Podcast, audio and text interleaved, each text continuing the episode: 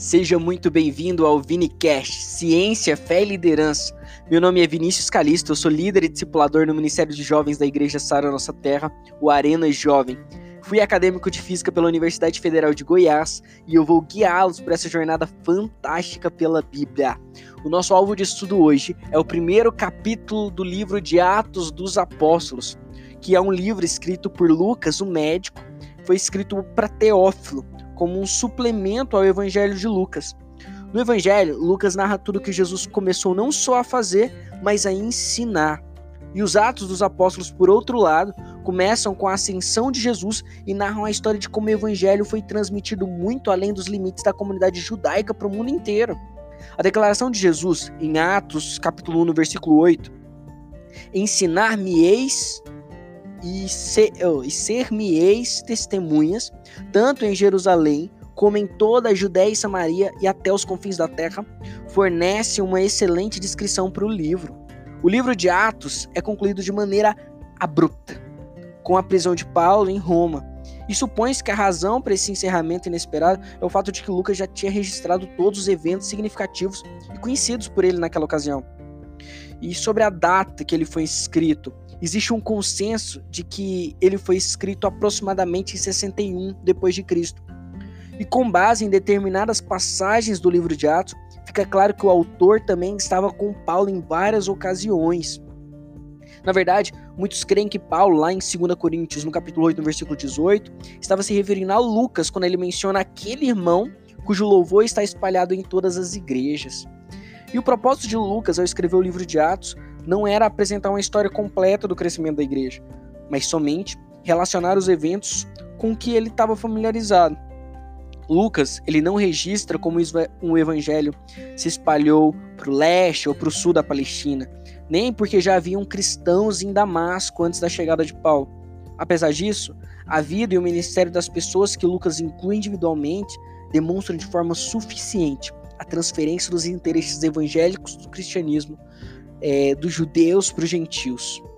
Vamos começar capítulo 1 de Atos dos Apóstolos, introdução à ascensão de Jesus. Versículo 1. Fiz o primeiro tratado, ó Teófilo, acerca de tudo que Jesus começou não só a fazer, mas também a ensinar. Teófilo aqui, certamente ele era uma pessoa de posição, um alto funcionário do Império Romano, que de fato existiu. Tudo indica que Teófilo tinha interesse em conhecer com mais profundidade os três anos do ministério de Jesus. Lucas, ele está fazendo a, narração das primeiras informações que obteve a respeito de Jesus.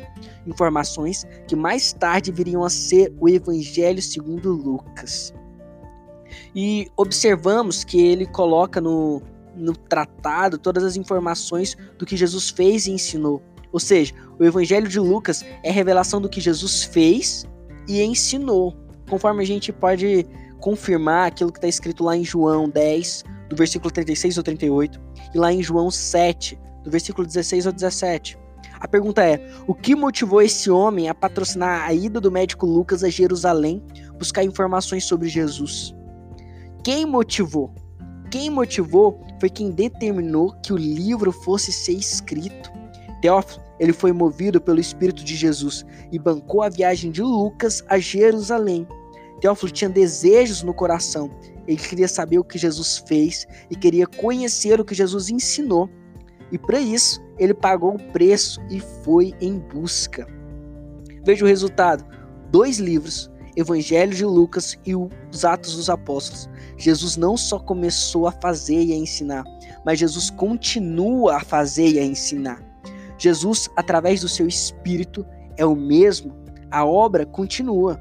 Aqueles que têm interesse em conhecer o Senhor vão conhecer. Versículo 2: Até o dia em que foi recebido em cima no céu, depois de ter dado mandamentos pelo Espírito Santo aos apóstolos que escolhera. Lucas fala dos seus escritos. Ele fez um relato de tudo que Jesus fez e ensinou nos três anos de seu ministério terreno. Veja que ele destaca que Jesus só foi recebido no céu depois de dar os mandamentos pelo Espírito Santo aos apóstolos que escolhera. Isso a gente consegue ver em duas passagens, lá em Lucas 6, do versículo 12 a 13, em Mateus, capítulo 10, do 1 ao 4.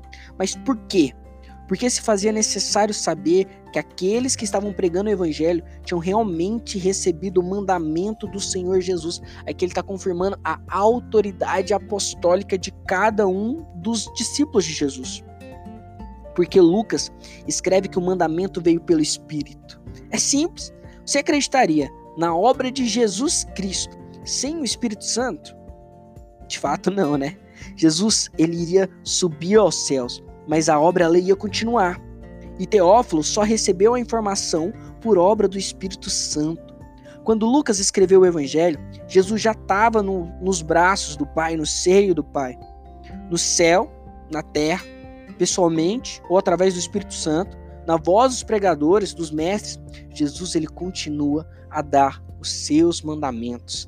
Fantástico. Vamos para o versículo 3 aos quais também, depois de ter padecido, se apresentou vivo, com muitas infalíveis provas, sendo visto por eles por espaço de 40 dias, e falando do que respeita ao reino de Deus. Jesus, depois dele ter padecido, depois dele ter morrido, ele se apresentou vivo, ou seja, ressurreto e glorificado, com toda força e com todo o seu poder. E com infalíveis provas, ou seja, prova de que não poderiam ser contestadas, que eram justamente os sentidos, eram testemunhas. Cerca de 500 pessoas tiveram contato com Jesus depois de sua ressurreição. E por 40 dias, Jesus já ressurreto, com o corpo glorificado, conviveu com cada um dos discípulos. Aproveitou o momento, né, para tratar intimamente a cada um deles. Jesus olhou nos olhos de cada um. Jesus conhecia os seus medos, suas fraquezas. Ele sabia das suas preocupações. O medo de ficar só, de como continuar a obra sem o seu grande mestre era visível. Esses 40 dias foram muito intensos, com muito ensino sobre o reino de Deus, muitas orações e muito jejum. E os discípulos aprenderam. Não só os apóstolos aprenderam, mas toda a igreja. 40 dias de ensinamento, 40 dias é muito usado na Bíblia para dar significado ao tempo de receber algo de Deus. Não é à toa que hoje o que a gente vive é uma quarentena. E esses 40 dias de ensino foram a quarentena dos apóstolos. Gente, se você é da Sara Nossa Terra, se você conhece o nosso bispo Robson Rodovalho, ele tem feito uma série de pregações sobre quarentena que deve estar disponível ou no YouTube ou no Sara Play. E eu não sei se ele referiu a essa quarentena dos discípulos, dos apóstolos, mas provavelmente ele deve fazer algum texto sobre isso. Depois, se você quiser que eu faça um estudo específico sobre essa quarentena, manda na DM lá do Instagram que eu faço esse estudo específico. E esses 40 dias foram tempo deles receber algo de Deus, de receber um ministério, foram tempo de receber mandamentos, tempo de receber ordem e autoridade de Deus. Não foi diferente com os apóstolos e discípulos, que por 40 dias Jesus, após a ressurreição, ficou com eles preparando e para o ministério, ensinando-os sobre os mandamentos do reino, preparando cada um deles para receber a ordem, a autoridade e o poder que viriam sobre eles posteriormente. Vamos para o versículo 4. E certa ocasião, estando comendo com eles, ordenou-lhes: Não vos ausenteis de Jerusalém, mas esperai a promessa do Pai, a qual disse ele: De mim ouvistes. Certa ocasião, estando Jesus comendo com eles, ou seja, sentado com eles, muito próximo, comendo pão e bebendo vinho na mesma mesa, como ele costumava fazer. O relacionamento de Jesus com eles era muito próximo. O relacionamento de Jesus com a igreja é próximo. É tão próximo que ela é o corpo, a noiva e a esposa dele. O relacionamento de Cristo com a igreja é íntimo. É tão íntimo que Jesus não quer que ninguém fique de fora. E por isso ele disse: Não vos ausenteis de Jerusalém, mas esperai a promessa do Pai. A promessa era para Jerusalém, não era para outra cidade, para outra vila, ou qualquer outro lugar. A promessa é para a igreja toda e não apenas para um grupo de pessoas. A igreja só existia até então em Jerusalém. Portanto, somente os que estavam em Jerusalém participaram da promessa que vai acontecer lá em Atos 2. A promessa era para toda a igreja.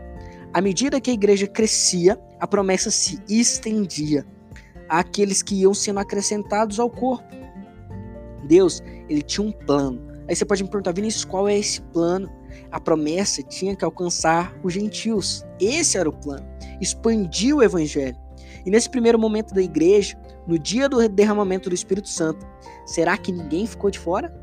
Jesus falou para eles não se ausentarem de Jerusalém.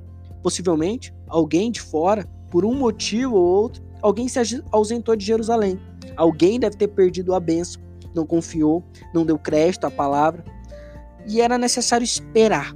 Esperar não é uma virtude passiva. Observamos que eles não esperaram sentados ou sem fazer nada. Eles entenderam que era para esperar em atividade. Eles foram orar. Aqueles que permaneceram fiéis receberam a promessa do Pai.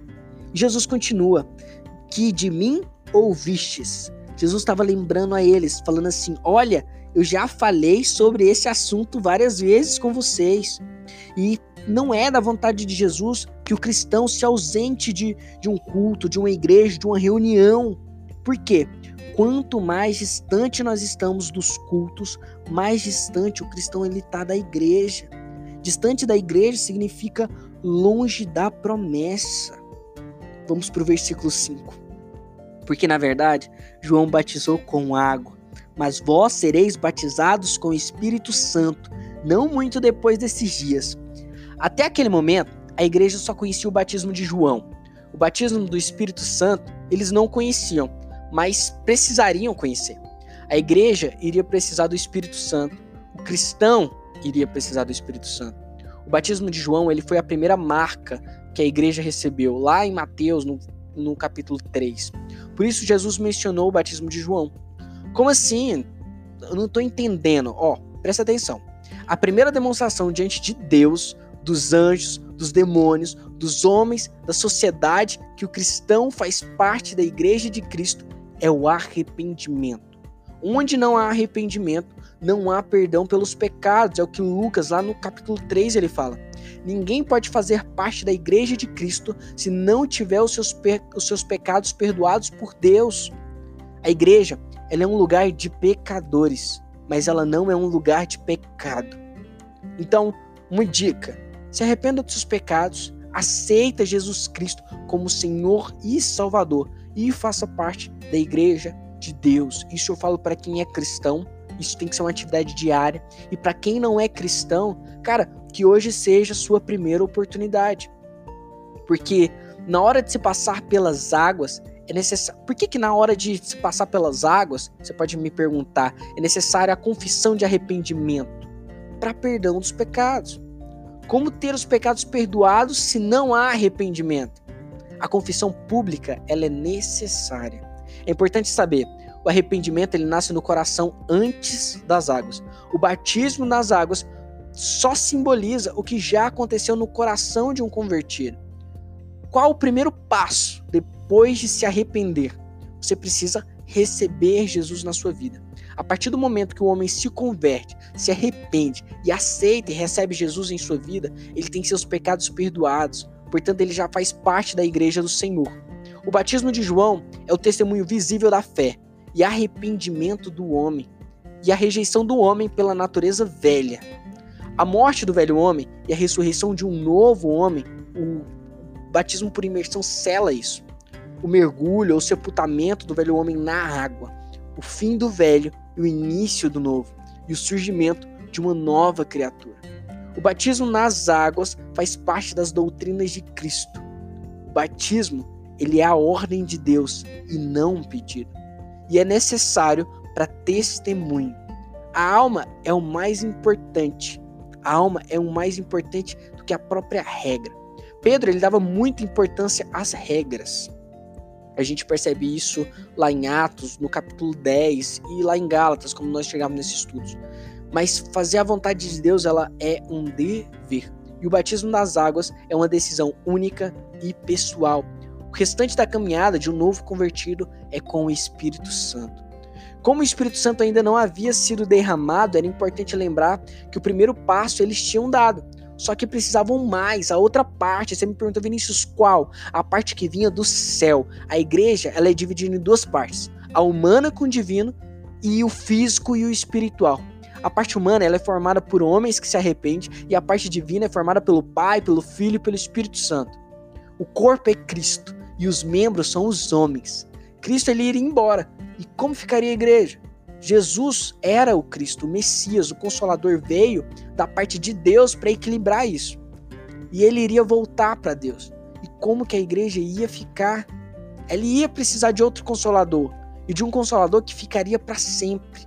Como ela poderia testemunhar Cristo e como a palavra poderia ter permanecido.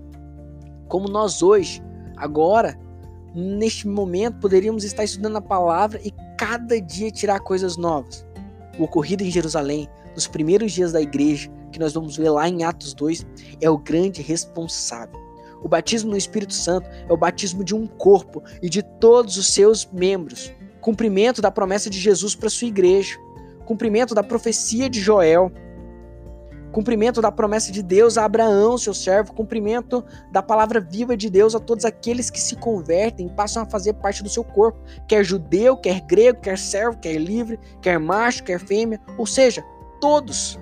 A presença do Espírito Santo na vida do cristão, o batismo nas águas e a justificação pelo sangue de Jesus são os três que dão testemunhos na terra e três concordantes de, da nova vida e do, das boas novas.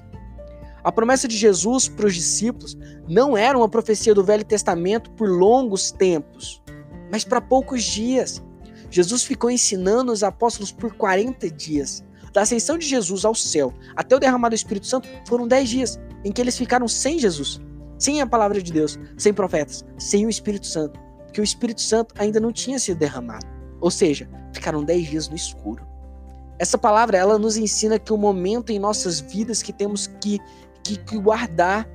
Quando não temos resposta de Deus, de Jesus, nem do Espírito Santo, tomar decisões a respeito da obra ou até de nossa vida secular é muito perigoso. Com certeza, não vamos ter frutos, ter os frutos que esperamos se tomar essas decisões sem o Espírito Santo. Começamos, mas no caminho o fracasso vai ficar evidente. Beleza? Vamos pro versículo 6. Versículo 6. Aqueles, pois, que se haviam reunido, perguntaram-lhe, dizendo: Senhor, restaurarás tu nesse tempo a Israel? Depois de, do reinado de Salomão, o reino de Israel foi dividido e levado cativo pela Síria, pela Babilônia, pela Pérsia, pela, pela Grécia e por Roma. O povo na época de Jesus acreditava que ele era um rei semelhante a Davi, um rei que viria com o objetivo de libertá-los definitivamente da escravidão. Fato, Jesus vinha não só para libertar os judeus, mas também os gentios. Não libertar da escravidão física, mas da escravidão espiritual. Para libertá-los da escravidão dos pecados, dos vícios, do legalismo e, enfim, da lei, trazendo uma nova dispensação a dispensação da graça. Versículo 7. E disse-lhe: não vos pertence saber os tempos ou as estações que o Pai estabeleceu para o seu próprio tempo. Aqui, Lucas ele estabelece, ele confirma a onipotência, a onipresença, a onisciência e a soberania de Deus. Mas eles fizeram muito bem em perguntar. Querer receber a revelação de Deus é muito importante. Só que temos que entender um ponto. Veja bem, que quem está no comando é o Pai. E por que existem seitas por aí? Porque as pessoas elas falam o que Deus não mandou falar. Elas pregam o que ele não mandou pregar. E elas fazem coisas que Deus não mandou fazer. Perguntam ao Deus, não recebem a resposta que desejam, recorrem a demônios, a qualquer outra coisa. Entendeu? E esses pontos é onde ocorrem distorções de doutrina, de evangelho e de igrejas. Os discípulos, em contrapartida, eles perguntaram a Jesus. Não receberam a resposta que queriam, mas perguntaram. O problema não é perguntar, mas sim aceitar a resposta de Deus. Qualquer revelação que traga dia, hora, meses e anos com respeito à vinda de Cristo, não creia. É obra de falso profeta. Vamos para o versículo 8.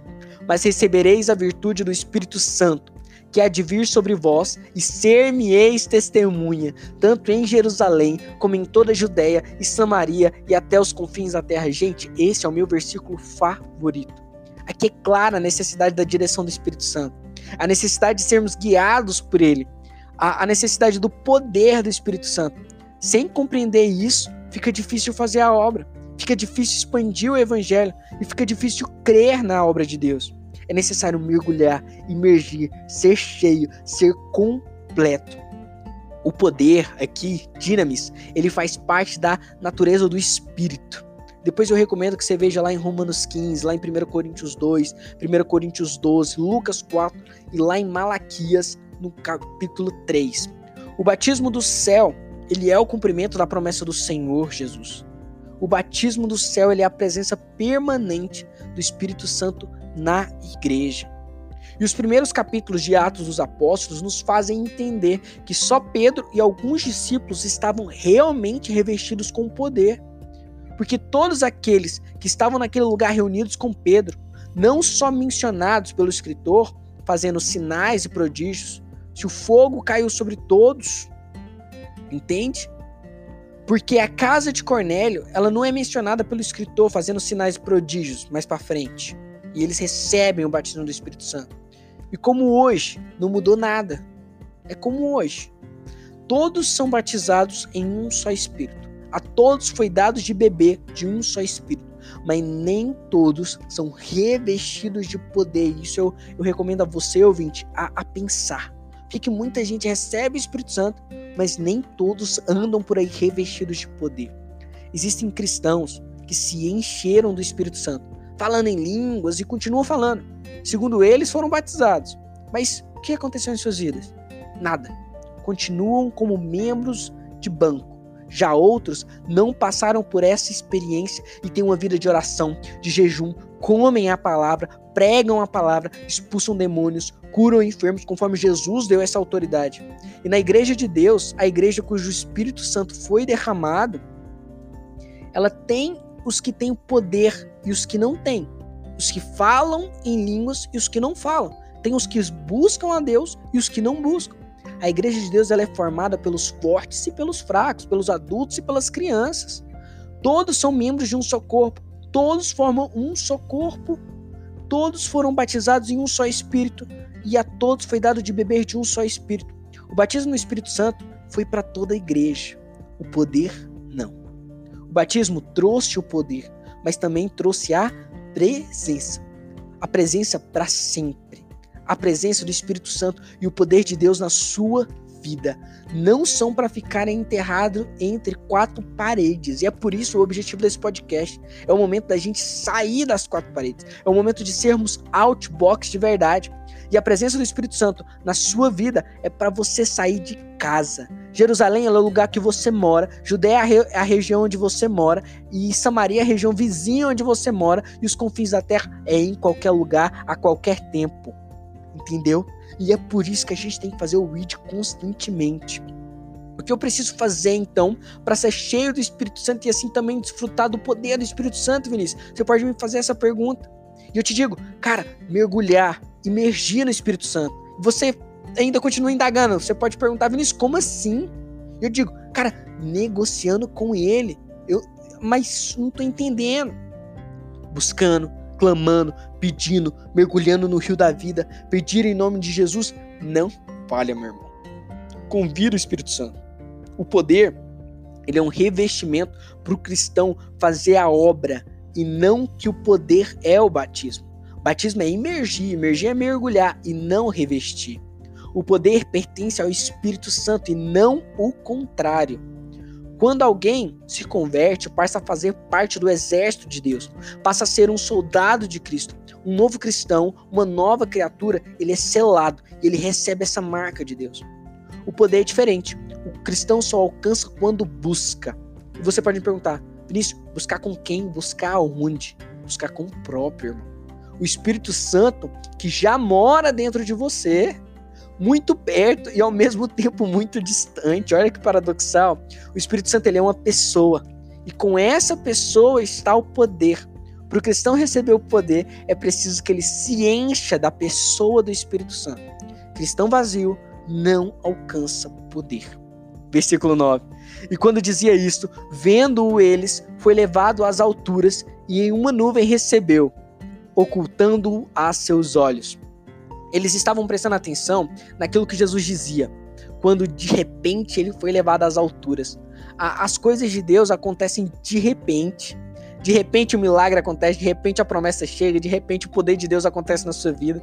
E Jesus ele foi levado até as nuvens e ninguém mais o viu. Jesus ascendendo aos céus, mas ele é onipresente, pode estar em todos os lugares ao mesmo tempo. Você não precisa ver Jesus. Que você precisa é sentir e crer na sua presença. Da mesma forma que a igreja viu Jesus subir, com certeza ela também subirá. Aqueles irmãos que estavam no início da formação da igreja, eles tiveram a honra e o privilégio de ver o que só Eliseu viu. Eliseu, gente, foi o cara que viu Elias ascendendo aos céus. Os próximos que irão ver um outro arrebatamento não vão ter nenhuma honra e nem vai ser nenhum privilégio. Por quê? Não estou entendendo. Então, mais para frente a gente vai falar mais sobre isso. Vamos pro versículo 10. Estando com os olhos fitos no céu, enquanto ele subia, eis que junto deles se puseram dois varões vestidos de branco, dois homens vestidos de branco. Os discípulos, empolgados e emocionados com, com os acontecimentos que tinham acontecido ali em Atos do 4 ao 9, né? Não perceberam a presença dos anjos que estavam ali. Os anjos sempre foram enviados em missões. E a missões dessa vez para esses dois foi confirmar a promessa do Senhor. Anjos, eles sempre foi, foram um assunto bem polêmico na Bíblia. A palavra anjo no hebraico, né, malak, e no grego angelos, significa mensageiro. Foram criados por Deus antes que a terra e que tudo que há existisse, conforme o profeta Isaías diz. Na Bíblia, nós vamos ver anjos bons e anjos maus. Porém, todos foram criados por Deus. Todos foram criados bons e santos, como está no nosso estudo lá em Gênesis capítulo 1, no versículo 31.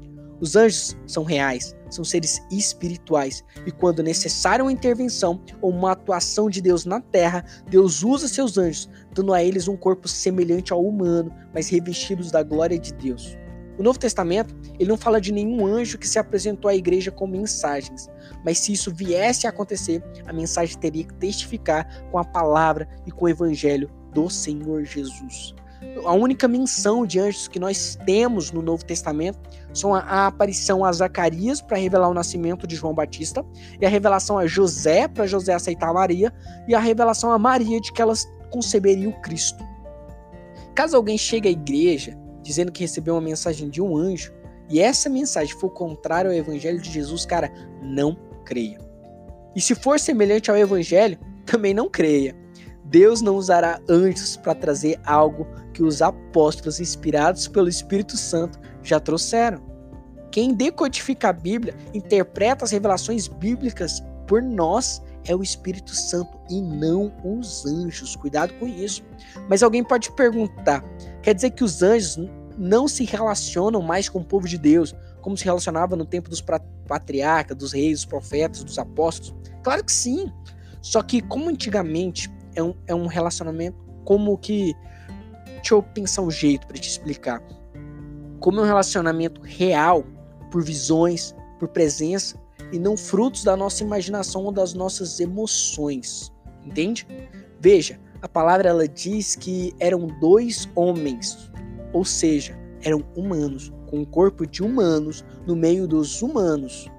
E quem mais para frente a gente vai entender esse tema de anjo é muito polêmico, eu vou comentar depois a parte. Versículo 11. Os quais lhe disseram: Varões galileus, homens galileus, por que estáis olhando para o céu? Este é Jesus, que dentre vós foi recebido em cima no céu, há de vir assim como para o céu o vistes ir. Mesmo depois de Jesus se ocultar na nuvem, eles continuavam olhando para cima. O texto nos faz entender que eles ainda mantinham uma esperança de ver Jesus voltando naquele mesmo instante. Como Jesus não voltou, deve ter batido aquela tristeza, né? Os anjos, eles perceberam a tristeza deles e procuraram consolá-los. Eles ouviram pela boca dos anjos que Jesus iria voltar. Esse texto ele confirma que os anjos estão a todo tempo ao lado do cristão. E Deus nunca abandona seus filhos. O cristão nunca está sozinho. E vamos extrair desse texto ensinamentos para que venhamos compreender melhor a palavra. Do mesmo modo que Jesus ele, ele vai voltar, do mesmo modo aqueles irmãos primitivos o viram subir. Outros irmãos que estiveram vivos naquele dia o verão descer. Nós já estamos vivendo os momentos que antecedem a sua volta. Quando indagar